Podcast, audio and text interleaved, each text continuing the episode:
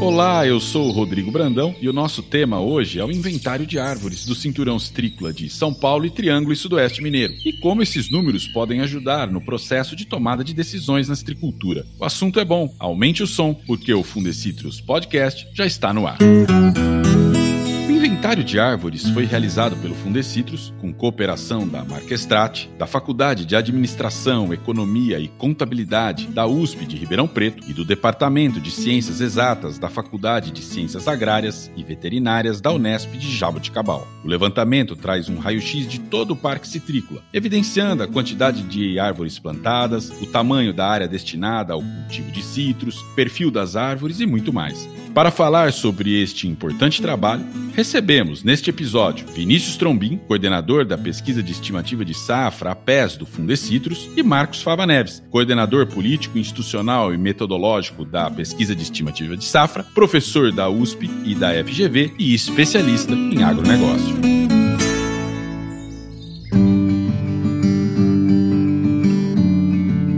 Olá, Vinícius, seja bem-vindo. Que bom tê-lo com a gente. Oi, Rodrigo e ouvintes, a alegria é minha. Oi, Marcos, seja muito bem-vindo também. Que bom tê-lo aqui. Ô Rodrigo, valeu, Vinícius, um grande abraço. A alegria é minha para falar com os citricultores aí do Brasil, com o nosso agronegócio. Parabéns a vocês antes de mais nada. Muito obrigado, Marcos. Vamos lá. Vinícius, eu queria que você começasse, por gentileza, explicando como é feito o trabalho do mapeamento do cinturão citrícola as tecnologias que são utilizadas, o georreferenciamento por satélite e também se acontece, além disso, uma checagem em loco, com visita aos pomares do cinturão. Como é que é esse processo? Isso mesmo, Rodrigo. É um trabalho que une essas duas frentes. Nessa oitava edição do inventário, agora em 2022, nós tivemos 160 mil quilômetros quadrados em imagens de alta definição de satélite. Essas imagens foram disponibilizadas para os agentes de pesquisa e sobrepostas aos desenhos dos talhões identificados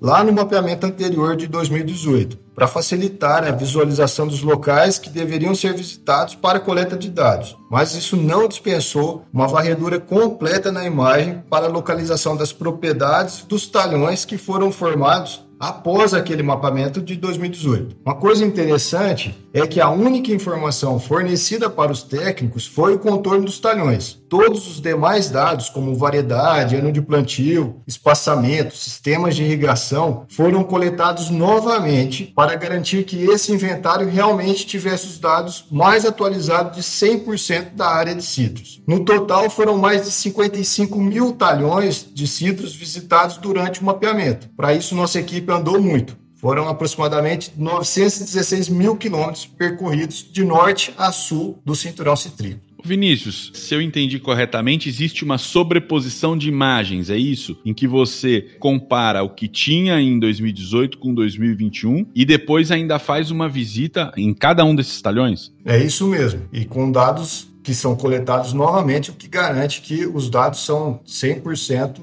atualizados. A equipe rodou 916 mil quilômetros. É bastante coisa mesmo. Vinícius, a gente pode perceber como o trabalho desenvolvido para estimar a safra e mapear o cinturão, ele é grandioso, ele é complexo, né? E de bastante rigor. E é importante ressaltar, além desse rigor, eu queria que você ressaltasse outros valores, como por exemplo, como ele é sigiloso. Todos os dados ao longo dessa pesquisa ficam restritos sob contrato de confidencialidade a alguns dos profissionais envolvidos até o dia do anúncio da safra. Além disso, os dados que coletamos em cada talhão ou propriedade nunca são publicados individualmente ficam armazenados aqui no Fundecitos em computadores que não têm comunicação com a internet. Isso tudo é feito para preservar a identidade de cada citricultor, que permite a entrada da nossa equipe nas suas propriedades e assim contribui com o trabalho. Olhando para alguns dados, podemos até chamar de centrais desse inventários, é possível notar que a área plantada ela diminuiu mais uma vez. Professor Marcos Fava Neves, O que está por trás dessa redução? Rodrigo, antes de comentar essa redução, queria endossar aí o que foi dito pelo Vinícius da grande seriedade de condução desse trabalho, da questão da confidencialidade dos números, da apresentação de dados aglutinados, preservando a identidade aí dos produtores, e isso é um caso de sucesso internacional. Esse trabalho aí do Fundecitrus, da PES, é um exemplo de organização do setor privado para poder trazer o dado e trazer a transparência para a cadeia produtiva. E o que você perguntou está dentro disso, Rodrigo. A transparência no dado. Por exemplo, a nossa produção teve uma queda da área de quase 4 mil hectares em relação a 2018, totalizando cerca de 462 mil hectares, o que é uma área muito pequena, na verdade, que a citricultura usa para trazer todo esse resultado que ela traz para o Brasil. A intensidade da redução foi menor do que constatada no mapeamento anterior, que foi feito entre 15 e 18, que foi de quase 17 mil hectares. Né? Então veio para 4 mil de queda contra 17 mil de queda. Mais uma vez, as áreas com pomares de laranja reduzem participação no cinturão de 89 para 86%, crescem outros tipos de citros, né? Limas ácidas e limões ganhando importância para atender o nosso mercado interno, né, que tem sido uma revolução aí na qualidade da fruta colocada nas gôndolas dos canais de distribuição, e as tangerinas também ficaram aí estáveis. Então, realmente a mensagem que passa é essa laranja nossa vem ocupando cada vez menos área, entregando uma produtividade muito interessante, trazendo esse resultado para o Brasil, liberando área, o que é uma boa notícia, Rodrigo.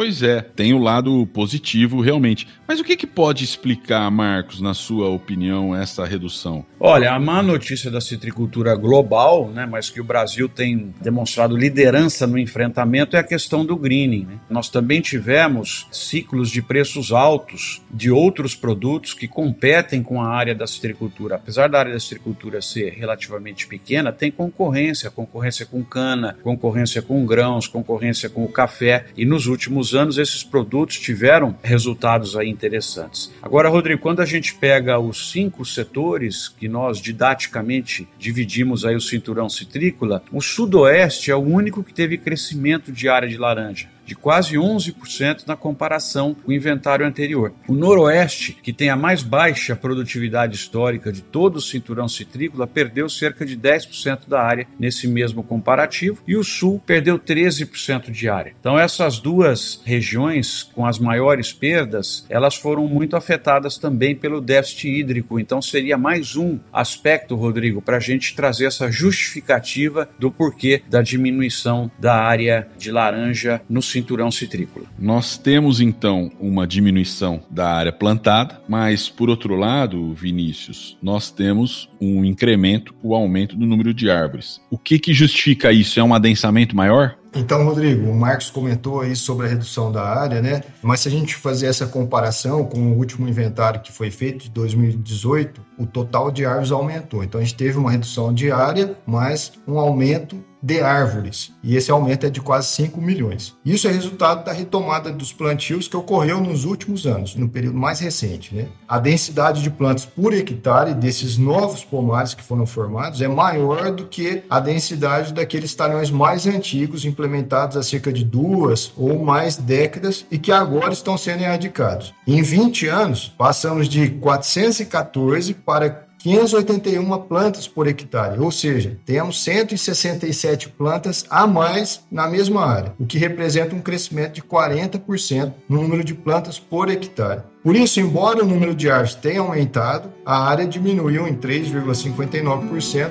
desde 2018.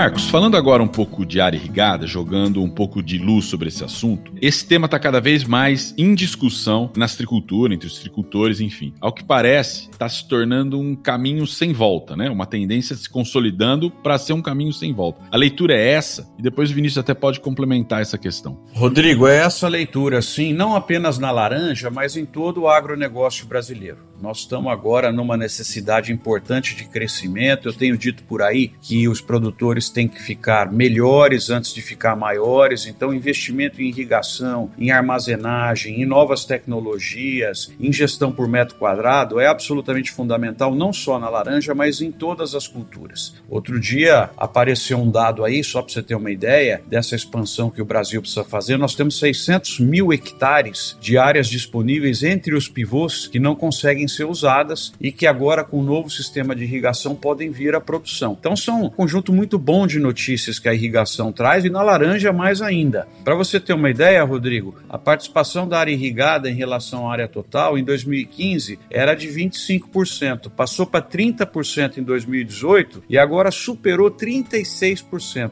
Isso é uma coisa impressionante. Em sete anos, é um crescimento de quase 12%. E considerando qual região, né, quem está nos ouvindo agora deve estar aí curioso saber onde cresce mais, a região de Votuporanga teve o maior crescimento no uso da irrigação, com aumento de quase 6 mil hectares. Né? Você imagina o volume de investimentos né, hoje, para você fazer um hectare de laranja e ainda é irrigado, imagina 6 mil hectares, é o quanto não movimentou e não criou de oportunidades, e é uma laranja que vem mais resistente, porque ela pode atravessar os períodos de seca sem os grandes danos danos que acontecem, né, ou com danos menores que acontecem com a laranja, vamos dizer assim, que está em sequeira. Então a irrigação é uma notícia fantástica, fantástica. Acrescentaria aí que a irrigação também possibilita antecipar o florescimento, né, e aí produzir uma laranja numa época que está iniciando ainda a safra, os preços são melhores nesse período, né? Além de fugir aí do período mais quente do ano, né? Na época do florescimento e pós-florescimento. Então, irrigação é realmente o que a gente tem visto aí os citricultores adotarem, né? E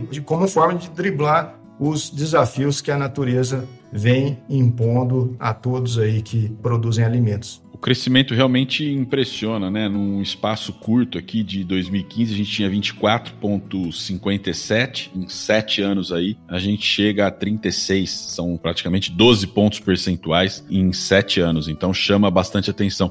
Marcos, você é sempre uma fonte da citricultura, teve presente no dia da divulgação aqui do levantamento da pesquisa de estimativa de safra, na semana da citricultura. Alguma consideração que você queira fazer sobre essa cadeia do agronegócio, sobre essa temporada? Temporada? Ó, oh, Rodrigo, é, é o seguinte: nós temos um belíssimo negócio que o Brasil é o mais competitivo do mundo. Nessa cadeia produtiva, o grau de serviços que nós oferecemos para os compradores internacionais é incrível. A nossa indústria desempenha um papel fantástico de chegar do lado do comprador europeu, entregar o suco, manter estoques reguladores na cadeia produtiva. Eu costumo dizer para as outras cadeias produtivas, café, soja, antes vocês tivessem um trabalho de agregação de valor como a laranja faz, que chega do ladinho né, do comprador para que possa ter esse trabalho, essa performance, essa logística. Lógico, nós temos um problema de aumento brutal de custo de produção, nós temos um problema dos custos de transporte com essa história do diesel todo. Por outro lado, o setor tem frota própria, então escapou dessa confusão que a gente viu na questão dos fretes mundiais. Você vê, hoje falta container, Rodrigo, para exportar café de grandes cooperativas do Brasil. Então, assim, a laranja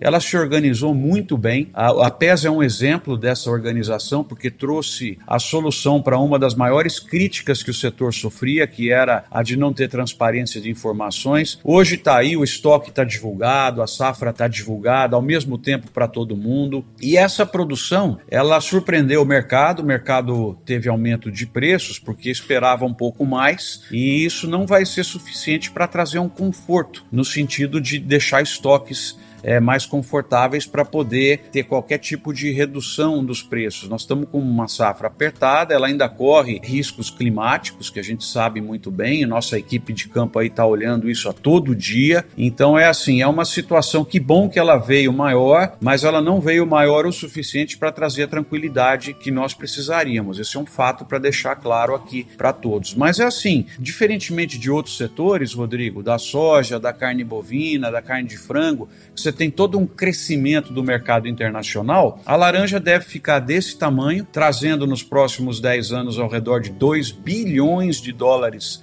por ano para o Brasil, que é uma enormidade, estável, Né? Então a Flórida praticamente desapareceu, ou seja, a Flórida tinha 250 milhões de caixas, veio para 40 milhões de caixas. O Brasil pôde continuar crescendo um pouco para poder ocupar esse espaço que a Flórida deixou de ocupar. É o país mais competitivo e deve continuar nesse mercado. O mercado interno se desenvolvendo, a questão da nutrição cada vez mais pregada ao suco. Então, acho que assim, Rodrigo, é ficar nessa estabilidade, trazendo essa renda para o Brasil e continuando a criar oportunidades para as pessoas. Tem ido bem assim a nossa laranja.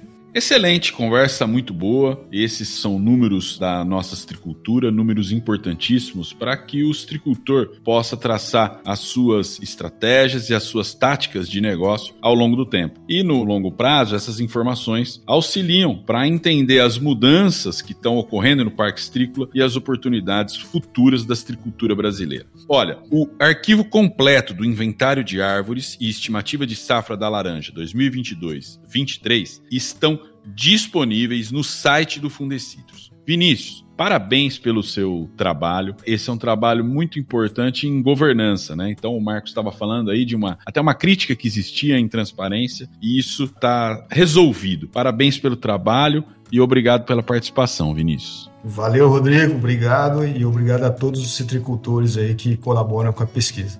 É sempre um trabalho coletivo, muito bem lembrado, Vinícius. Professor Marcos Fava Neves, prazer conversar com você. Obrigado pelas tuas análises, né?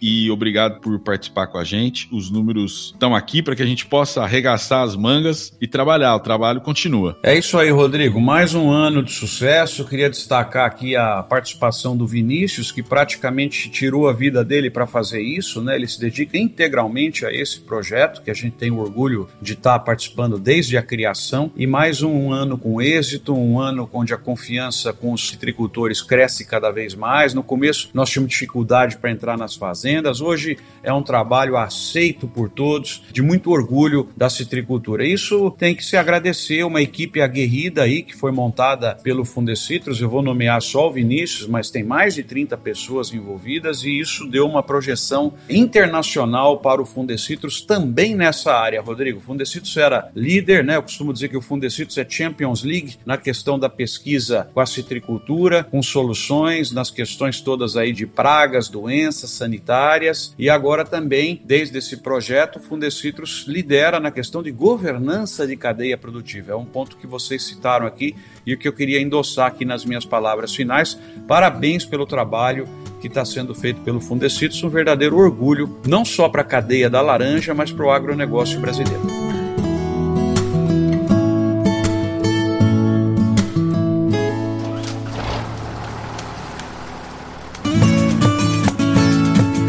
Muito bem, muito obrigado Vinícius, muito obrigado professor Marcos Fava Neves e muito obrigado a você, ouvinte, que acompanha as informações da citricultura.